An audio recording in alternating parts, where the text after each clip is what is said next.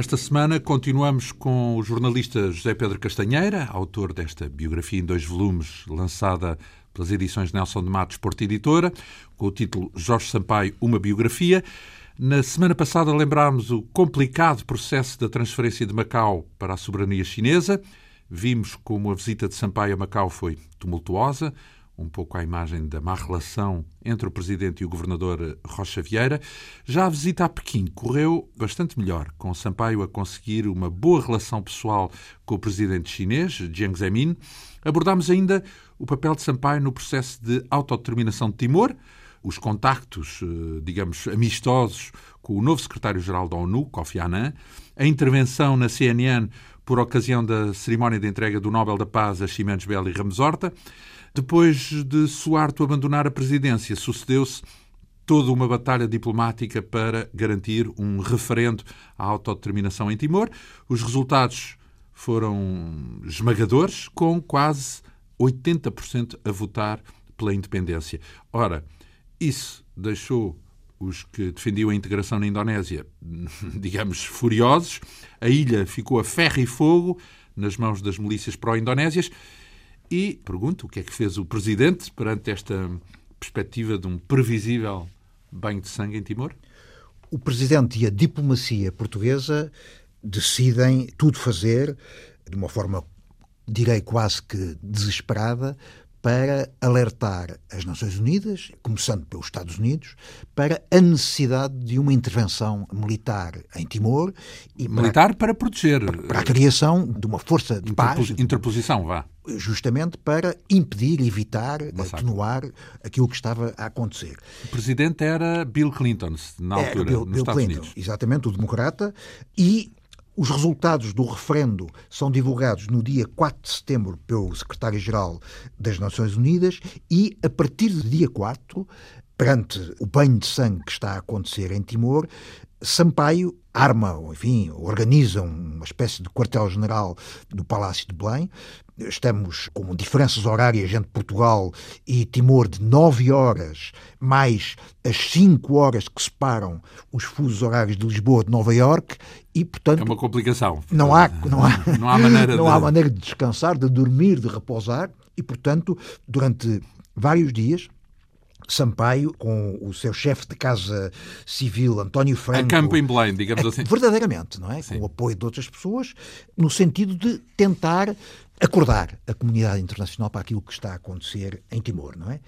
Na noite de 5 para 6 de setembro, com Sampaio esgotado, os seus colaboradores convencem-no a recolher a casa, pelo menos para dormir umas horas, o que ele faz. Só que, por volta das três da manhã, já o dia vai a meio em Dili, as notícias que vêm de Timor são horrorosas, não é? E assessor de imprensa... Estamos a falar de ameaças, massacres ameaças em, já, em curso. Já, já efetivadas, incêndios Sim. por todo o lado, não é? E as pessoas a fugirem, com a, montanha, a, a população é? de Dili a fugir para a montanha, não é? E a Susana Zarco, que é uma das assessoras de imprensa de Sampaio, telefona para o telemóvel do presidente, dizendo-lhe que a situação está muito complicada, preciso falar consigo. Quem a atende é Maria José, a esposa de Jorge Sampaio.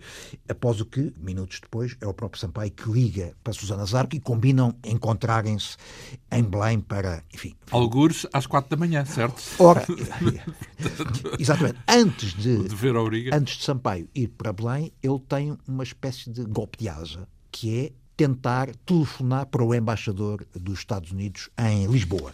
Era de madrugada, mas na América eram 11 da não, noite. Não, mas o embaixador está, o embaixador, está cá, não é? Está, está aqui. É o, o embaixador Gerald McGowan, que é um amigo pessoal de Clinton, que estava casado com uma funcionária da Casa Branca e que sempre tinha revelado uma viva simpatia, viva entre aspas, eh, porque os embaixadores não podem. Estão eh, condicionados, Mas percebia-se que era um simpatizante da causa de Timor-Leste, não é? E o Sampaio telefona, ele não tem o telefone pessoal do embaixador norte-americano, opta por telefonar para a embaixada. Quem o atende é um funcionário da segurança. O telefonista, ou coisa que valha. Ele apresenta-se, eu sou o Presidente da República Portuguesa, Jorge Sampaio. Queria muito falar com o seu embaixador. O segurança acredita que quem está do outro lado põe-me em contacto e Sampaio convoca o embaixador americano para, assim que ele puder, que se desloque ao Palácio, ao Palácio Belém, porque ele tem muita urgência, muita premência em falar com ele. Às 5 da manhã, o Sampaio sai finalmente de casa sozinho, no carro que lhe pertence, mas que ele emprestou desde há algum tempo ao filho André. Há anos que Sampaio não guiava o seu, seu carro o privado, seu, o seu, carro, carro privado, particular, vá. O carro particular, dispensa o apoio da segurança e ele próprio dirige para o Palácio de Belém. Quando para junto ao portão, ao portão da calçada da ajuda, o segurança, a polícia não reconhece o carro, que é um Golf cinzento que não está registado. É? Viaturas oficiais na lista. Sampaio abre o vidro, a cena, o, o segurança curioso, eh, quem é o fulano que está ali? E finalmente reconhece o Sampaio, o seu presidente. Bom, dá-lhe a entrada, o Sampaio sobe para o seu escritório, não é? E pouco depois entra também o embaixador norte-americano, a quem Sampaio explica a situação em Timor está incontrolada. A única solução é os Estados Unidos assumirem sua, o seu papel de líder das Nações Unidas e fazerem aquilo que Portugal insistentemente está a pedir, ou está a exigir, que é uma reunião de urgência do Conselho de Segurança das Nações Unidas para que finalmente seja possível criar uma força de interposição, uma força de paz, para pôr cobro à violência que está à solta em Timor-Leste. É?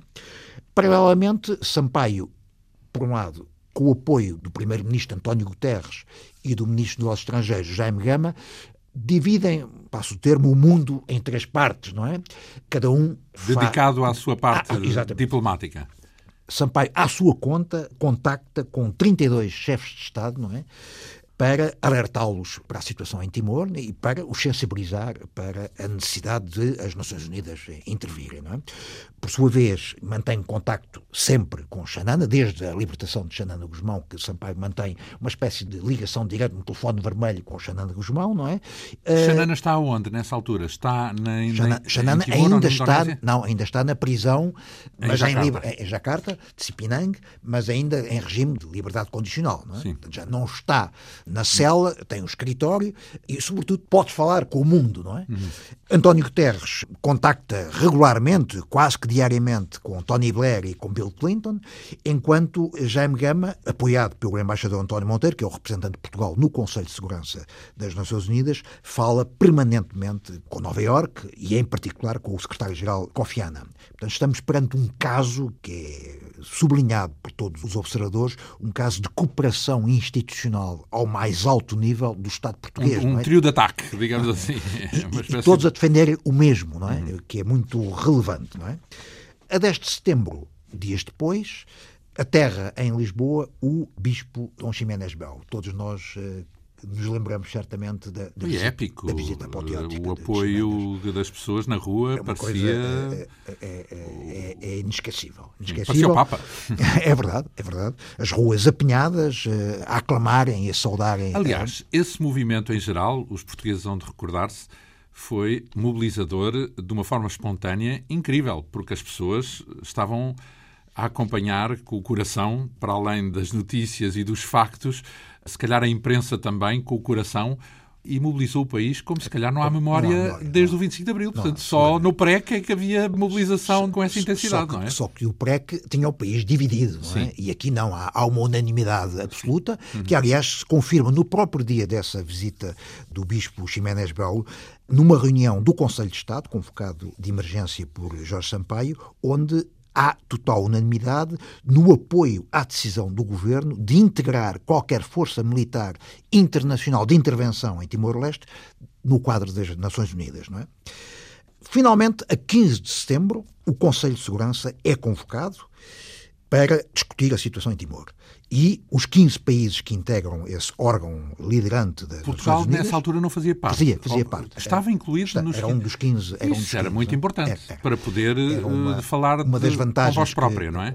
Uma das vantagens que Portugal tinha sido recentemente eleito para o Conselho de Segurança das Nações Unidas, onde, em todo caso, como se sabe, quem conta são os cinco membros permanentes. Claro, é? porque podem chumbar, têm Exato, direito de veto. Têm direito de veto, não é? Bom, nesta altura cria-se um ambiente de unanimidade em torno da criação de uma força para Timor, que é a famosa Interfet, não é? E cinco dias depois, os primeiros contingentes de capacetes azuis aterram em Dili, sob comando australiano, não é? E envolvendo uma quinzena de países, Estados Unidos, Nova Zelândia, Brasil e Portugal também faz parte dessa força de paz, não é? E é eficiente o trabalho dessa força? É, constitui um travão, até porque a Indonésia é fortemente pressionada pela comunidade internacional e, em particular, pelos Estados Unidos para suster essa onda de violência. Como se sabe, as milícias pró-integração eram claramente apoiadas, até armadas, pelo exército indonésio, não é? No meio disto tudo, realiza-se a Assembleia Geral Anual das Nações Unidas e, ao contrário do que é habitual, quem representa Portugal na Assembleia Geral é o Presidente. Como se sabe, a política externa, em termos da Constituição portuguesa, é eh, dirigida pelo Governo e não pelo Presidente. Não é? Neste caso, o Presidente tem a possibilidade, em consonância com o Governo, evidentemente, tem a possibilidade de ser ele a ir a Nova Iorque falar na Assembleia Geral é um discurso que ele reserva em exclusivo para o assunto Timor, fala em português, à exceção dos últimos três parágrafos, em que fala em português e depois repete-os em inglês. E diz, vou citar, a questão de Timor-Leste é sobre um povo e sobre o essencial.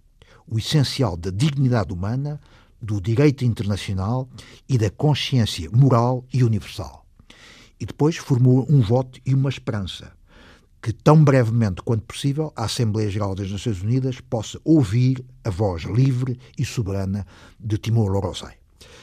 Logo a seguir, há um almoço oferecido por Kofi Annan, um habitual almoço, a todas as 188 delegações presentes na Assembleia Geral, e Sampaio fica ao lado, fica sentado ao lado de Bill Clinton, não é? A quem agradece o facto de ele ter feito seis declarações sobre Timor-Leste em menos de 24 horas. De facto, Timor-Leste tinha passado a ocupar a prioridade da agenda internacional do presidente norte-americano. Até porque havia jornalistas dos média, de jornais de referência, por exemplo, dos Estados Unidos, que estavam também bastante empenhados na divulgação. Portanto, digamos que era um assunto que também conseguiu ocupar a agenda mediática. E isso foi relevante na CNN. Eh, Sobretudo a partir da entrega do Nobel a Ximénez e a José Ramos Horta e da tal mesa redonda transmitida em direto pela CNN, em que Sampaio participou não é? e onde marcou o pontos, assunto, digamos assim. Exatamente. Logo a seguir, o Conselho de Segurança cria a UNTAET, que é a Administração Civil de Timor, presidida pelo brasileiro que todos nós uh, conhecemos, Sérgio Vieira de Mel, que, que, mais tarde iria uh, morrer tragicamente no Iraque na explosão de um carro-bomba, não é? Depois da vinda do Bispo Ximenes eh, a Lisboa, é a vez de Xanana também vir a Lisboa, onde também é recebido de forma apoteótica, não é? Chega a 1 então, de outubro. Porque vamos lá ver, esse não tinha sido prémio Nobel, mas na altura, se os portugueses pudessem escolher, era Xanana que recebia o Nobel. Era, era, era Xanana mais que Ximénez e mais que Ramos Horta. O Mandela, é, é, o, é o símbolo. Sim. É o símbolo da resistência e da luta uhum. e, e, da heroicidade do povo timorense, não é? É recebido no aeroporto de Figo Maduro por todo o Estado português, não é? E depois tem uma reunião em privado em Belém com Jorge Sampaio e aí finalmente conseguem abraçar-se e chorar os dois. É uma cerimónia, quem assiste eh, diz-me que é uma cerimónia muito comovida, muito, muito emotiva, não é? Ambos são homens com grande traquejo, mas muito emotivos. Sentimentais. É? Sentimentais é? E é nessa cerimónia, curioso, que Xanana Guzmão recebe finalmente as insígnias da Ordem da Liberdade que lhe haviam sido atribuídas por Mário Soares em 1993, seis anos antes, mas como nessa altura Xanana estava preso, só Sampaio é que, seis anos depois, já com Xanana em liberdade... a cerimónia, vá foi, lá, portanto, foi, formalmente, portanto, recebeu o prémio. Então, estamos a falar, no fundo, já de uma situação de sucesso, ou seja, todo esse trabalho diplomático e a intervenção internacional e também a evolução, lembro meu, daquilo que foi acontecendo politicamente na Indonésia, porque havia uma espécie de uma tropas à solta dentro do exército indonésio que iam fazendo a sua própria agenda, apesar da boa vontade do presidente Habibie que acabaram por ser controladas mesmo do ponto de vista das autoridades em Jacarta. Ou seja, ali há latas, depois não sei qual é o momento em que ele sai da circulação, vá? Sim, ali há latas é o representante dos os maus da fita. Sim, mas, mas acaba por ser arredado, afastado. Afastado e, portanto, acaba a Indonésia por optar por uma via de conciliação internacional. Sim, e, a independência é, é inevitável. é? é inevitável, depois daquele referendo e com as Nações Unidas instaladas eh, militar eh, e civilmente em Dili, enfim, Mas, não há outra solução. E, portanto, estamos à beira da independência, a independência, certo? A independência vai ser eh, declarada dois anos depois, em 2002, mas antes disso, Sampaio há de visitar Timor. É o primeiro estadista português a visitar Timor em 480 anos. Eu fiz as contas, 488 anos, porque os primeiros mercadores portugueses chegaram a Timor em 1512 e vai ser necessário quase cinco séculos até que alguém verdadeiramente representante da soberania portuguesa visite o território. 12 de fevereiro de 2000 é a primeira visita feita na história por um chefe de Estado português a Timor. E é? também é apoteótica, porque eu recordo-me que ele é recebido como se fosse um semideus. É verdade, é uma visita apoteótica marcada por dois momentos muito fortes. O primeiro é logo à chegada, quando Sampaio se desloca na companhia do bispo Ximénez de Belo e pelo comandante Xanana Guzmão ao cemitério de Santa Cruz, que é, digamos, o, o início da parte recente, da é, história recente, é, não é? é Por causa do massacre. Foi ali que se realizou um célebre massacre que fez explodir a indignação internacional e da opinião pública. E ressuscitou a causa, que até aí era apenas praticamente só. Devido um às imagens uhum. colhidas pelo jornalista Max Stahl, que foram depois divulgadas por todo o mundo, não é? E o segundo momento é em Baucau, onde é recebido pelo segundo bispo de Timor, o bispo Basílio Nascimento, e onde Jorge Sampaio é informado da morte da mãe em Lisboa. Esse momento é também um momento muito forte, porque o próprio Xanana, ao ter conhecimento do que está a acontecer, e, portanto, da morte da mãe, Xanana informa a multidão do que está a acontecer e, portanto, ele tem aí um momento fortíssimo de, para além de ser um autêntico banho de multidão, mas há ali uma comunhão imensa entre o povo timorense a liderança timorense e o próprio Sampaio, devido, digamos, a esse momento muito, como se sabe, a mãe é uma personagem central na vida de Sampaio. My Dear e, Mother, uma vez que falava em inglês é com verdade, ela, não é? E é contratavam é em inglês. É Estamos a pouco tempo da independência, certo? Do, é marcada para 20 de maio de 2002. Portugal faz-se representar como uma comitiva ao mais altíssimo nível, caso ímpar, quase raro, quase se calhar mesmo único, porque dela fazem parte quer o primeiro-ministro em exercício, Durão Barroso, quer o seu antecessor, António Guterres, o que marca o consenso partidário e nacional verificado em torno de Timor-Leste. Não é? A grande figura no plano internacional dessa cerimónia é, indiscutivelmente, o ex-presidente da República norte-americano, Bill Clinton. As Nações Unidas fazem-se representar também ao mais alto nível, Kofi Annan e o seu representante pessoal pelo Timor-Leste, Jamshid Marker, porque as Nações Unidas sabem bem que o caso de Timor-Leste representa na própria história das Nações Unidas um caso de sucesso. Dos poucos que teve, Dos muito poucos que casos de sucesso. sucesso. Justamente. A cerimónia de independência decorre em Tacitolo, à meia-noite de dia 20 de maio.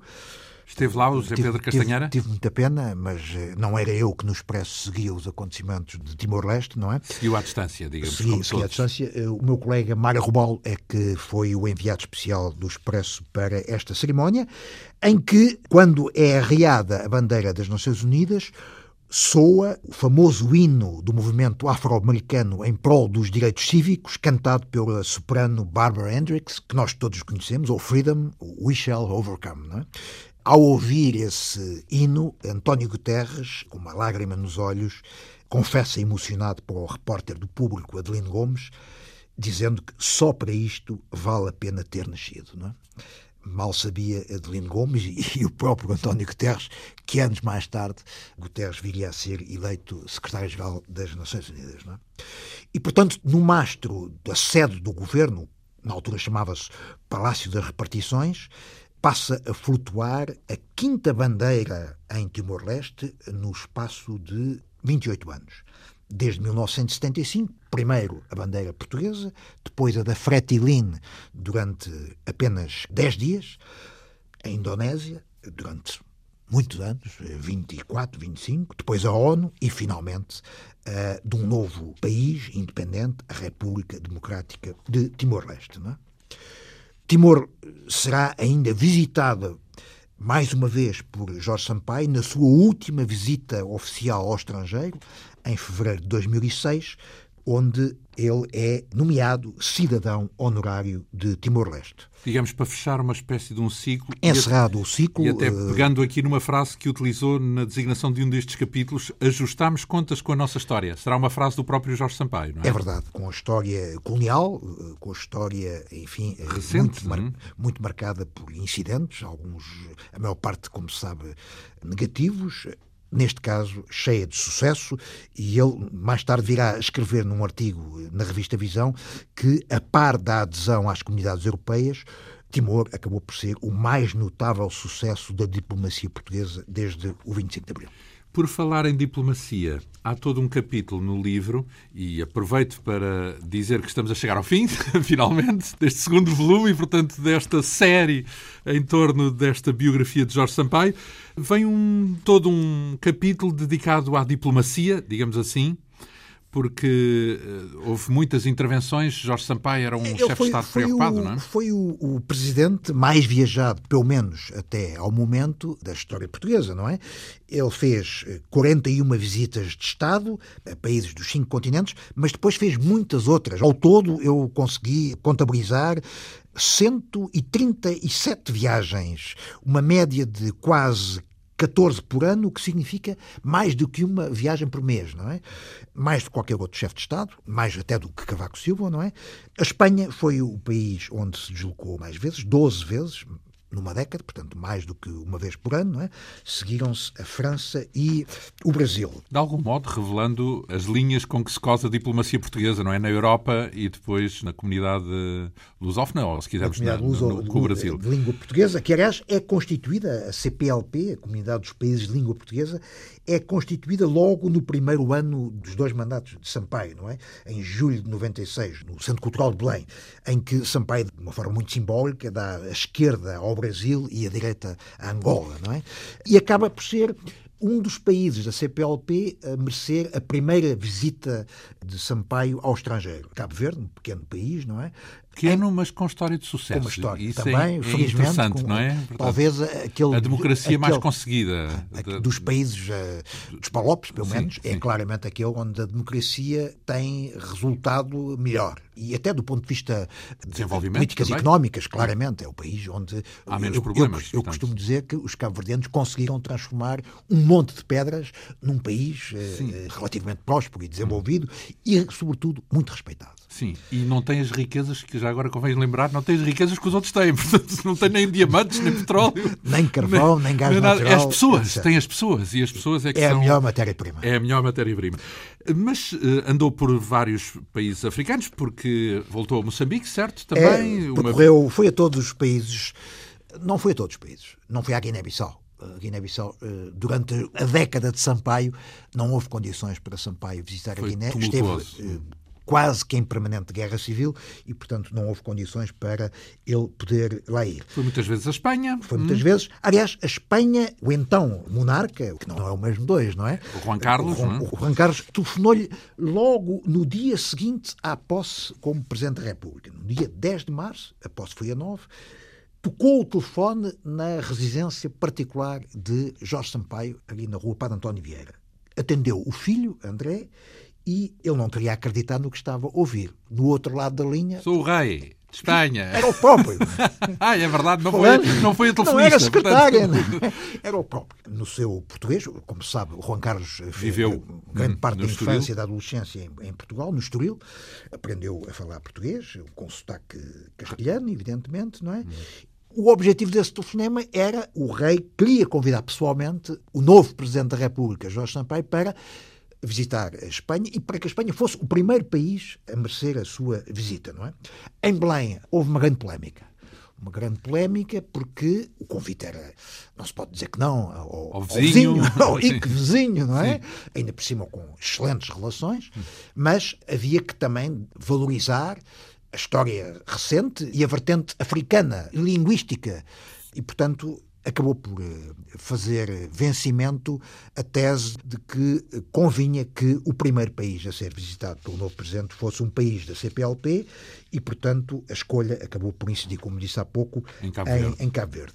Mas para revelar a importância das relações e a proximidade das relações com Juan Carlos, importa dizer que o casal Sampaio, o casal presidencial, recebeu apenas na sua residência oficial dois estadistas. O primeiro foi Lula da Silva e a esposa, não é? Na primeira visita que Lula fez a Portugal enquanto Presidente da República. E o segundo e último casal que foi recebido na residência foi justamente o casal real de Espanha. Então, mas como assim só dois? Porque temos a ideia de que houve muito mais visitas de Estado. Não, mas na sua casa, não é? Ah, na casa privada. Na casa privada. Particular. Exatamente. exatamente. Os outros. Eram foram... em Belém? Não, ah. normalmente os. Ou na ajuda, não é? Eram na ajuda ou em Queluz, não é? Uhum. Belém não tem propriamente grandes condições para. Receber para, comitivas. Comitivas, pelo menos em, em visitas de Estado, não é? Uhum. Visitas particulares é um pouco diferente, não é? Mas na sua residência particular, apenas o rei Juan Lula Carlos e, o Juan Carlos. Uhum. Justamente, não é? Maria José, com quem falei, gaba-se muito e orgulha-se muito da sorda de marisco que ela própria confeccionou para o jantar com uh, o rei Juan Carlos e a sua esposa, a rainha Sofia, não é? Curiosamente, também o único momento de despedida, a única despedida oficial de Sampaio no estrangeiro decorreu em Espanha na Embaixada de Portugal em Madrid, o então embaixador eh, Moraes Cabral, que havia sido chefe da Casa Civil de Sampaio, organizou um jantar para o qual convidou muita gente, a começar pelo rei Juan Carlos. Não é? Esse jantar decorreu em outubro de 2005, foram convidados muita gente de Espanha, naturalmente, não é? Eu falo nisto porque tem atualidade, não é? Estava presente Pascoal Maragall, um dos homens mais importantes da política da Catalunha e de Barcelona. Estava presente também o Ministro da Defesa, José Bono, do governo Zapatero, socialista, e em que o tema central desse jantar não é o fim da presidência de Sampaio, não é? Mas acaba por ser a Catalunha. Porque está em discussão a reforma constitucional reclamada pela Catalunha para aumentar o grau de autonomia e quem assiste a esse jantar diz-me que os espanhóis, eh, bom, eh, monopolizaram completamente a sessão, envolveram-se numa discussão tremendíssima em que o próprio rei participou e onde o problema central era o grau de autonomia barra independência, se quisermos, da Catalunha. Portanto, Estamos a falar de 2005. Um, um problema é? bicudo, bicudo que já vem de trás, digamos assim. De tal ponto que a discussão acaba com o Ministro dos Assuntos Exteriores, Miguel Moratinos, a dizer mas, meus senhores, estamos aqui todos reunidos num jantar que era suposto que fosse de homenagem ao presidente Sampaio e estamos aqui todos a discutir a Catalunha. Catalunha. Vamos respeitar o nosso anfitrião. lá, lá, lá acalmou as hostes. É verdade. Então, depois temos também essa instituição que deu pano para muitos comentários, pano para mangas, digamos assim, que é o encontro dos chefes de Estado que, na verdade, mandam pouco os chamados encontros de arraiolos. É uma criação de Jorge Sampaio. Esses encontros chamam-se Encontros de Arraiolos porque o primeiro encontro realizou-se na Vila Alentejana de Arraiolos. A ideia é muito simples, é juntar os chefes de Estado sem poderes executivos, não é? Mas que, apesar de tudo, podem ter algum papel na construção europeia, não é? Tanto mais que alguns desses chefes de Estado até são eleitos por sufrágio direto e universal. É o caso, é caso do chefe de Estado de Portugal, mas também, por exemplo, da Áustria. Não é? Destas reuniões foram excluídos também, propositadamente, as monarquias, por uma razão muito simples, é que não são eletivas, não é? E, portanto, foi uma iniciativa do presidente português, o que mostra a margem de atuação que, apesar de tudo, a Constituição permite ao presidente em política externa.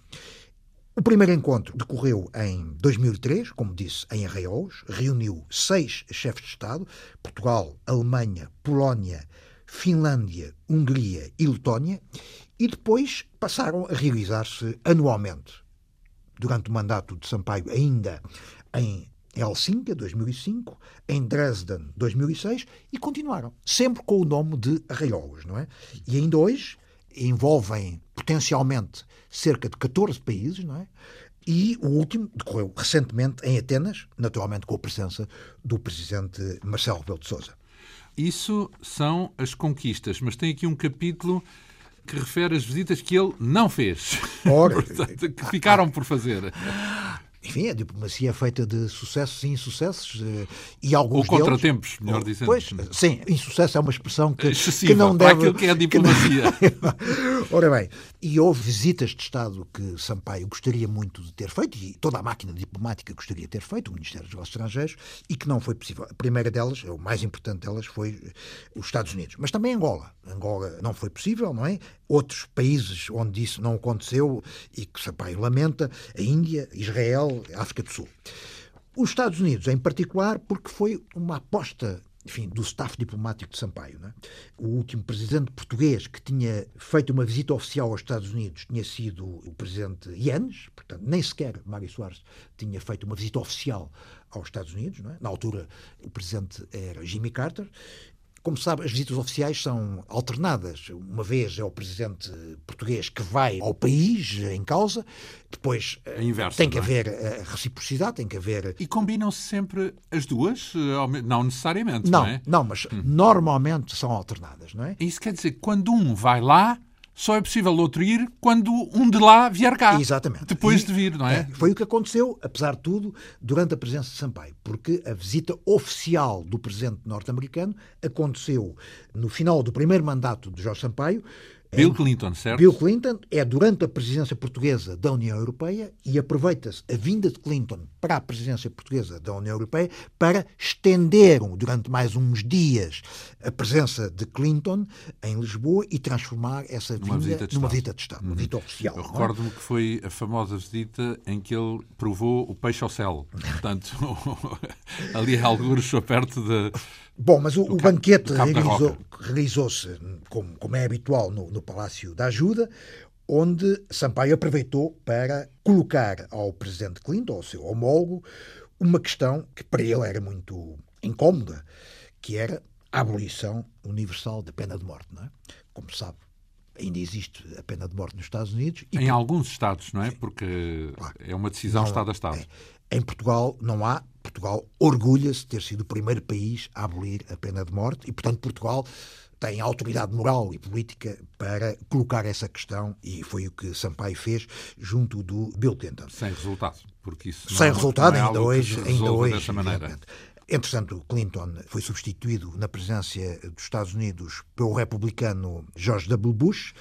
Depois da eleição de Bush eh, veio o 11 de setembro, as guerras do Afeganistão, do Iraque, Complicou etc. tudo.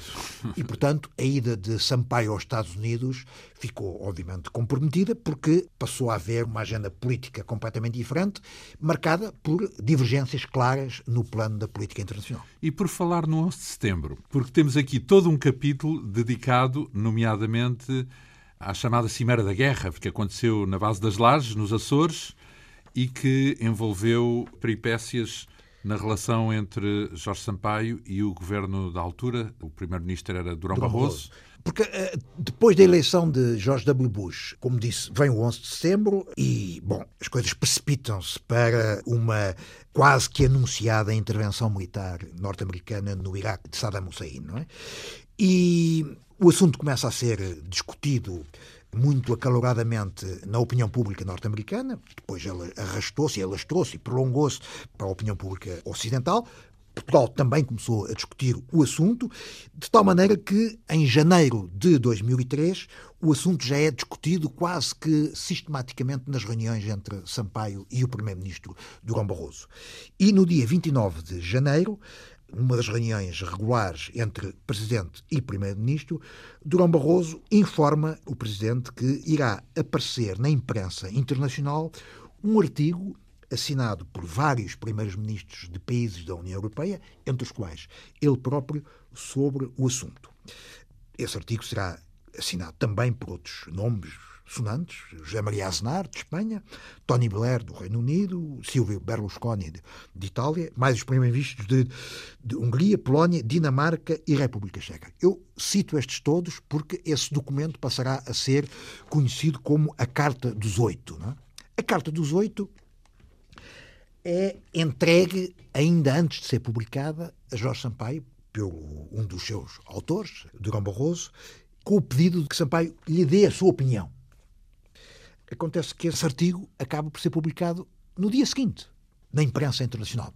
Começa por ser publicado no jornal norte-americano do Wall Street Journal e depois em toda a imprensa mundial. Não é?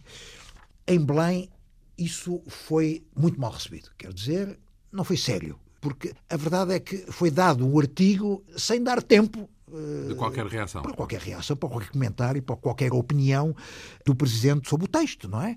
Não é que o Presidente pudesse vir a alterar o texto, mas de facto ele já estava escrito, já estava entregue, se calhar já estava na tipografia. Na manhã seguinte, o jornal já estava nas bancas. Não é? E isto virá a acontecer de uma forma ainda mais grave dentro de muito pouco tempo. Mas o que é que diz esta Carta dos Oito, não é? esse artigo? Diz que há provas inequívocas da existência de armas de destruição maciça no Iraque de Saddam Hussein e, portanto, há que fazer qualquer coisa. E os oito subscritores alinham claramente com as teses mais belicistas da administração norte-americana. Bom, Sampaio fica esclarecido, não é? Porque ele defende uma tese completamente diferente. Ele não põe em causa a necessidade de haver uma intervenção militar, acha é que essa intervenção deve acontecer no quadro das Nações Unidas, sobre a égide, a égide das Nações Unidas, com a autorização prévia do Conselho de Segurança. É?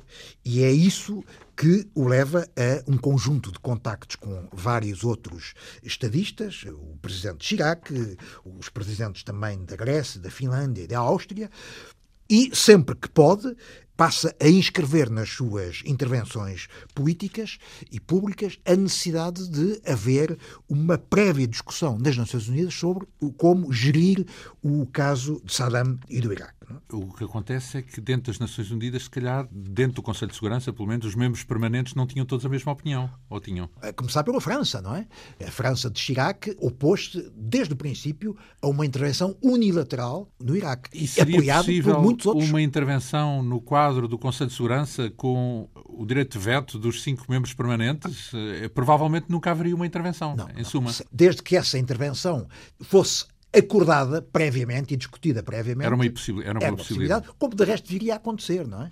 Mas o que importa reter aqui é que há uma divergência de fundo sobre a condução da política externa entre Belém e São Bento. Bom, não é provavelmente uma novidade. Isso já tinha acontecido, por exemplo, entre Ramalhianes, presidente, e vários primeiros ministros, nas famosas acusações de diplomacia paralela. Também houve divergências entre o presidente Mário Soares e o primeiro-ministro Cavaco Silva. Mesmo entre Sampaio que e não, Guterres. Não é obrigatório haver uma concordância, uma vez que não, não. a diplomacia claro, é uma decisão do governo, do governo, certo? Do governo, não é? Uhum. Mas uma divergência tão aguda como esta. É que é incomum. Não há memória de ter havido entre São Bento e Belém, não é? Uhum. E isso exprime-se, por exemplo, numa reunião do Conselho de Estado, em que Sampaio exprime claramente as divergências relativamente à posição de Durão Barroso, dizendo que não é legítima a intervenção militar no Iraque se não for antecedida de uma resolução das Nações Unidas. E quando é que acontece então a tal a chamada Cimeira da Guerra? Ou em que circunstâncias é que é finalmente convocada essa cimeira? Porque Bom, esse é que foi o pomo da discórdia, não é? Esse foi um fator que agravou ainda mais a discórdia e tornou pública a discórdia de uma forma aberta entre Jorge Sampaio e Durão Barroso, isto é, entre Presidência da República e Governo. A cimeira realiza-se a 16 de março nas Lajes, não é? Acontece que na antevéspera, dia 14, Sampaio está a tomar o pequeno almoço na sua casa, particular, na sua residência, e toca ao telefone. Sampaio recorda-se perfeitamente desse episódio, desse telefonema, porque sabe que está a tomar o pequeno almoço. E o pequeno almoço é sempre antes das oito, não é? E quem telefona é o primeiro-ministro Durão Barroso, a dizer que tem absoluta urgência em falar com ele e combinam imediatamente um encontro, logo a seguir, em Belém. Esse encontro realiza-se ainda antes das nove horas no gabinete do Presidente da República E Durão Barroso dá uma série de informações que deixam Sampaio absolutamente surpreso. São surpresas atrás de surpresas. Primeiro, vai haver uma reunião cimeira reunindo Jorge W. Bush, Tony Blair e José Maria Aznar. Segundo, Durão Barroso, primeiro-ministro de Portugal, também estará presente.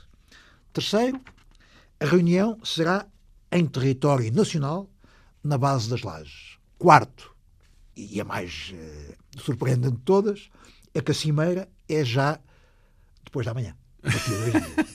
No domingo 16. Sampaio, é? completamente surpreendido, eh, fica emudecido, não é? E não sabe o que dizer, não é? Perante tanta surpresa. Pois, uh... havia muito a passar-se nos bastidores, no fundo. E ele não sabia. Hum. E não sabia, e isto ficou. Nunca mais esqueceu. Porque o assunto do Iraque era discutido quase todos os dias entre os dois, não é? Mais, na véspera, que foi uma quinta-feira, como sabe, a quinta-feira é o dia, ainda hoje, é o dia da reunião semanal entre o Presidente e o Primeiro-Ministro. Nessa quinta-feira, a reunião foi antecedida de um almoço dos dois, eh, um almoço privado, em Belém. Nem de uma forma nem de outra. Portanto, nem e formal nem informal. Não deu a entender nada. E Sampaio, de facto, acha que as coisas não podem ser eh, feitas dessa maneira, não é? Mas também sabe perfeitamente que a condução da política externa em Portugal, de acordo com a Constituição, pertence ao governo e não ao presidente. E, portanto, a margem que ele tinha para forçar a cimeira, forçar um adiamento ou um atraso ou, ou até uma proibição é uma margem verdadeiramente nula, quase inexistente, não é? E limita-se praticamente a dizer que, bom, se me diz que esta é uma derradeira e essencial tentativa para a paz, para evitar a guerra, bom, olha, se é assim, nada a opor, não é?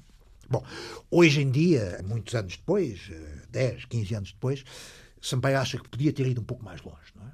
Podia ter exigido tempo, podia ter reclamado mais um conjunto de horas para poder pensar, para poder pensar e para se aconselhar, para também tentar envolver outras instâncias do Estado português. Não ia não? mudar nada. Não ia, não, Estamos não a falar dos Estados Unidos da coligação, do Reino Unido. Não ia certamente mudar nada. Talvez não fossem nas lajes. Quem em sabe? última instância, não é? Em última instância. Bom, mas isso é um suponhamos, não vale a pena especularmos. A verdade é que deveria ter dito, devia ter dito, e ele reconhece isso, é o primeiro a reconhecer, Sr. Primeiro-Ministro, se tinha tanta urgência a falar comigo, porque é que não foi falando? Porque a verdade é que ninguém duvida que a Cimeira das Lajes já estava planeada, já estava organizada, não é? Por exemplo, o embaixador Moraes Cabral, que na altura era o chefe da Casa Civil do Presidente, que é um diplomata com muita experiência, lembra que um presidente americano precisa pelo menos de 72 horas para poder levantar voo no seu... No Air Force One. Exatamente. E o Bernardo Pires Lima, que foi o investigador português que mais estudou e analisou a Cimeira das Lajes, aliás, escreveu-lhe, dedicou a essa Cimeira um livro, chamado justamente A Cimeira das Lajes, disse-me claramente que acha que as lajes já estavam, a Cimeira, já estavam na mente de Durão Barroso 11 dias antes da sua realização. Portanto, uhum. isto para dizer que Durão Barroso Vá, respondeu a preparação e, e da cimeira. Mais que tempo Porque, para informar de, o Presidente. De maneira a, a, ser, no fundo, portanto, o facto consumado, digamos assim. É. Se bem que devemos recordar sempre que, em todo o caso, seria uma decisão que competiria ao Governo. Isso ninguém é uma... põe em causa, a começar pelo próprio Presidente da República, Sim. que conhece bem os seus poderes. A questão é da relação de confiança entre é uma, os é uma órgãos de, de lealdade, claramente, uhum. entre órgãos de soberania. Então, e o é? que é isto do dia 16 de março? O 16 de março é o dia da Cimeira, que se realiza à tarde na base norte-americana das Lajes, na Ilha Terceira, como se sabe, não é? Eu descrevo a forma como essa cimeira decorreu, a partir dos três telefonemas que Durão Barroso foi fazendo para Jorge Sampaio, pondo ao corrente da evolução dessa cimeira. O primeiro telefonema à hora do almoço, fazendo um primeiro ponto da situação, um segundo às 15 horas e um terceiro já depois das 18 horas de Portugal, não é? Quando Durão Barroso dá a conhecer o comunicado final dos três, eh, dos quatro porque Durão Barroso era o quarto, é o quarto, não é? Portanto, Tony Jorge... Blair, Aznar e George Bush. É? E dizendo, Durão Barroso, que não se trata de um ultimato, mas sim de uma última oportunidade para a paz. Eu não posso deixar de sorrir sempre que falo e sempre que leio esta passagem da biografia, não é?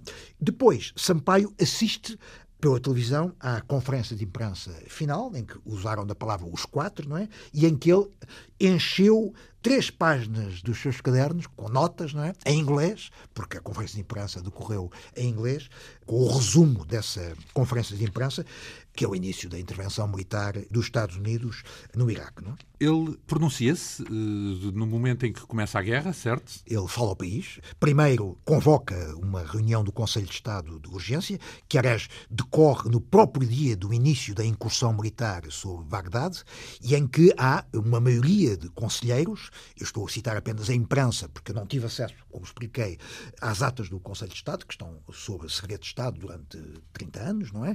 Mas a imprensa da época refere que a maioria dos conselheiros de Estado sublinhou a ilegitimidade de uma guerra unilateral e Sampaio estava claramente de acordo com essa posição maioritária do Conselho de Estado. E na televisão, ele então fez uma declaração sobre a guerra em que explica que tentou evitar a todo custo um conflito institucional, porque poderia ter consequências dificilmente controláveis. Defendeu uma solução de compromisso entre presidência e governo, na base de um apoio político ao velho aliado norte-americano, mas sem qualquer participação militar de Portugal. Então, mas Portugal queria participar na invasão? Portugal queria participar. Então. Este é uma. É, é uma novidade é, isso. É uma novidade.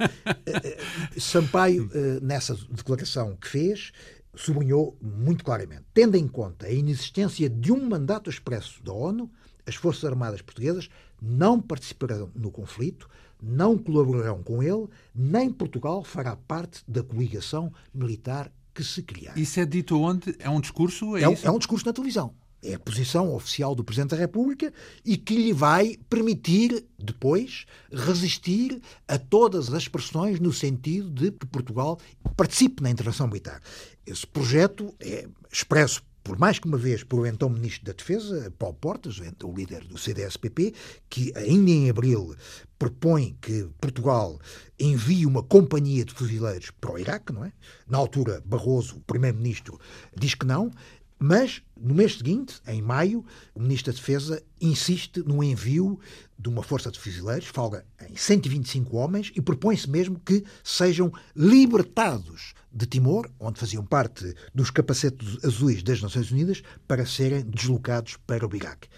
E Sampaio diz, mais uma vez, que a participação portuguesa deve cingir-se ao apoio humanitário e a policiamento. Não é? Policiamento GNR é isso, portanto, basicamente, que é a força que costumamos deslocar. E que vai permanecer no Iraque até 2005, depois das primeiras eleições da era pós-Saddam, que se realizam em janeiro de 2005, o famoso subagrupamento Alfa regressa então a Portugal. Por falar em intervenção militar, essa é uma área que também merece um capítulo aqui no livro com este título que já ilustra bem o ponto de vista de Jorge Sampaio, um civilista de sempre a comandar as Forças Armadas. Há aqui, contudo, umas atribulações pensando que Marcelo Rebelo de Sousa há de ser presidente, já ao passar alguns anos. Eu não, não posso deixar de referir este episódio, não é? que é muito marcante, tem a ver com a lei de programação militar, não é? que é a lei que permite, enfim, estabelece os programas de investimento na aquisição de armamento, equipamento, infraestruturas, etc. Não é? é uma lei muito importante porque exige, é uma lei orgânica, isto é, tem que ser aprovada pela maioria absoluta dos deputados na altura era o governo Guterres, estava empatado, o tal famoso sim, 50, governo. 50, sim. Portanto, ele precisava do apoio de pelo menos uma das bancadas. Sampaio envolveu-se, falando às várias oposições. A esquerda recusou-se sempre a apoiar Guterres nesta matéria e, portanto, restava tentar conquistar ou o CDS ou o PSD. O CDS foi mais sensível, a lei acabou por ser votada por PS e CDS. Só que o Expresso verificou que o diploma não tinha sido aprovado pelo número mínimo de deputados, os tais 116, mas apenas por 70. Bom, isso gerou uma complicação, uma confusão, uma polémica danada, começando desde logo por Marcelo Rebelo de Sousa, que na altura tinha uma intervenção dominical na TVI, não é? E que arrasou por completo a decisão do Presidente da República de promulgar essa lei. Marcelo não poupou nos termos. Uma palhaçada, fraude, enxovalho. Foram expressões que ele utilizou, dirigidas. Marcelo tem que acrescentar comentador, porque Marcelo, presidente, não fala assim. E dizendo, acusando o presidente e o, também o presidente da Assembleia da República de pactuar com uma mentira constitucional. Mais ainda, nessa sua intervenção eh, na TVI, ele anuncia que vai renunciar ao cargo de membro do Conselho de Estado. Bom, o PSD, naturalmente, na altura presidido por Durão Barroso, faz eco e amplia ainda mais a tónica da intervenção de Marcelo Rebelo de Sousa, não é? E no domingo seguinte, o mesmo Marcelo volta ao ataque e justifica a sua renúncia ao Conselho de Estado, argumentando que não se sente em condições de ser conselheiro de um presidente que dá cobertura a uma mentira destas. Uhum. Bom, Perante esta barragem de críticas e de imputações, Sampaio procura justificar-se. Diz que há, há décadas, uma prática parlamentar criada e aceita por todos os grupos parlamentares, segundo a qual, na votação das leis, se nenhum deputado requerer a contagem dos votos, o que vale é a declaração de aprovação ou não aprovação feita pela mesa da Assembleia. E foi exatamente o que se passou, e é uma prática não só comum a muitos outros parlamentos por essa Europa fora e por esse mundo fora. Então, mas explique-me, portanto, significa que se um partido diz que é a favor, o outro diz que é contra, representam a totalidade da bancada e oh, não, não, apenas os que lá estão. Oh, é altura, hoje em dia há o, essas limitações. Há o controle eletrónico da votação. Sim, sim. Na altura não havia, não é? Portanto, o PS e, é a favor de X votos, o, isso, o PCP e a decisão, contra X votos. E a decisão final fica plasmado no Diário da Assembleia da República, que o conteúdo desse diário é depois votado no Parlamento é? e aconteceu com isto. Fez a votação, a mesa da Assembleia declarou que a lei havia sido votada pelo número indispensável de deputados e esta resolução final, plasmada no Diário da Assembleia. Mas chegou a ser votada em plenário ou não? Sim. Então, mas só com 70 e poucos. Mas não houve contagem. Ah, não houve contagem. Então esse era o automatismo que estava era, em vigor. Era, uma coisa automática e que existia que, na, que, na Assembleia. E essa aritmética era quê? Consoante o número de deputados de cada partido. Claro, cada partido sabia-se. O partido X apoia, conta de um lado. Pronto. Era uma soma automática. Era, exatamente. Era esta a prática, não só do Parlamento português, mas da maior parte. Vários, sim. Antes de se inventar o voto eletrónico, que agora existe e que virá a ser criado na sequência disso, como já lhe vou explicar, não é? Bom, esta foi a explicação de Sampaio na televisão, ao país, só que o PSD insistiu. Durão Barroso voltou a acusar Sampaio de ter prestado um mau serviço à democracia e à República e Paulo Rangel vai ao ponto até de exigir a imediata demissão do presidente Jorge Sampaio. Bom, os ânimos continuaram eh, exaltadíssimos, eh, em Belém também, e decidiu eh, o presidente Sampaio, por um lado, pedir pareceres a cinco constitucionalistas para definir os critérios de promulgação das leis, por um lado, e por outro, decidiu vir a terreno responder a Marcelo Rebelo de Sousa. E então escolheu uma fórmula invulgar, que foi uma entrevista conjunta às três principais rádios portuguesas. Antena 1, com Francisco Sena Santos, TSF, com Helena Vieira, e a Rádio Renascença, com a Lídia Magno. E nessa entrevista, ele explica que o Diário da Assembleia, em que ele se baseou para poder promulgar a lei, havia sido objeto de uma deliberação unânime dos deputados da Assembleia, incluindo os principais dirigentes políticos, a começar pelo próprio Durão Barroso, que tinha votado a favor daquela versão do Diário da Assembleia da República. É?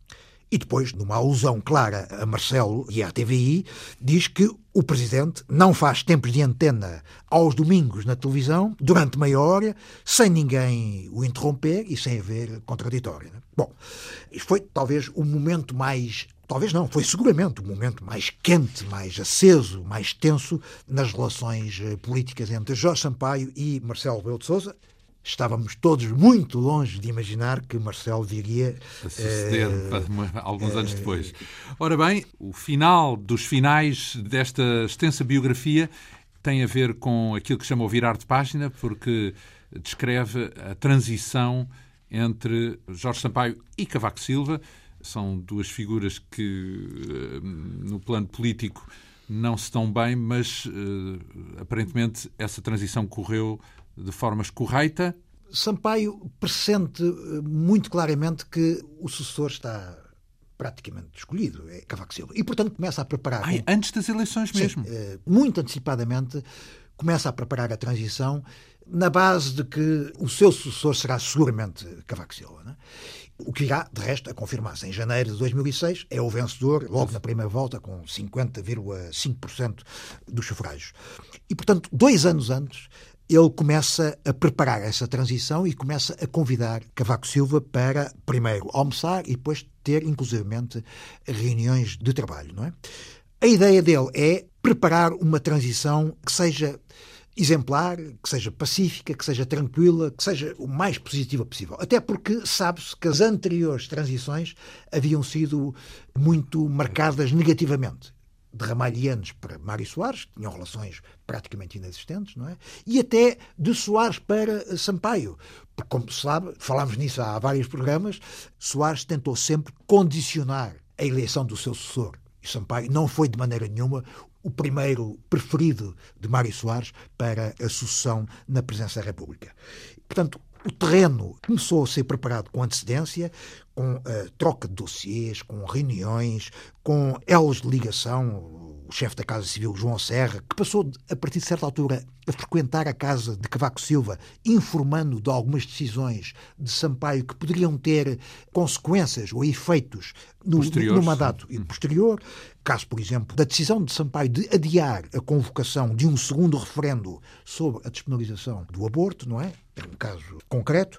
E essa preparação atinge o ponto mais alto, porventura, num jantar que Sampaio e Maria José, casal presencial, oferece a Cavaco Silva e à esposa, em Belém, um jantar privado, a que segue uma visita guiada a todas Mas isso já depois das eleições, é isso? Já depois das eleições. É um momento que nunca tinha acontecido, porque uhum. nenhum dos anteriores Decidiu uh, presidentes... ir por essa via. Exatamente.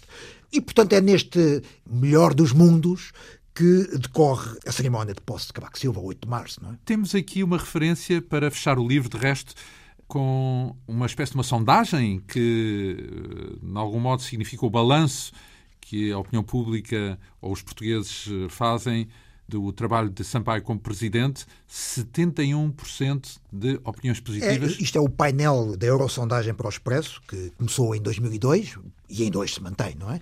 E que ia dando mensalmente os índices de popularidade do presidente. E a verdade é que quando Sampaio deixa Belém, tem um índice altíssimo de 71,6% de opiniões eh, positivas contra apenas 9,9% de apreciações negativas uma década de Sampaio na presidência, muitíssimo viva, do ponto de vista político, social, eh, muito agitada, muito controversa. Permita-me que resuma, são quase que em termos estatísticos, são cinco governos, quatro primeiros-ministros, quatro legislaturas, três presidentes da Assembleia, mais de uma dúzia de líderes partidários, cinco ministros diferentes nos negócios estrangeiros, sete ministros diferentes da Defesa Nacional, quatro chefes de Estado-Maiores Generais das Forças Armadas e depois três grandes crises políticas, duas inesperadas demissões de primeiro-ministros, Guterres e Durão Barroso, e outras tantas dissoluções de Parlamento. Só lhe posso agradecer por esta longa tirada aqui na Antena 2, eh, esquadrinhando esta biografia em dois grandes volumes, edições Nelson de Matos, Porto Editora, perto de mil páginas cada um. Abordámos então os dois volumes da descrição deste trajeto, como vimos, muito rico, da biografia de Jorge Sampaio. Obrigado, José Pedro Castanheira, por esta colaboração, podemos dizer quase, com a Antena 2. A Quinta Essência hoje teve o apoio técnico de Leonor Matos, produção, realização e apresentação de João Almeida. Obrigado pela atenção. Até para a semana.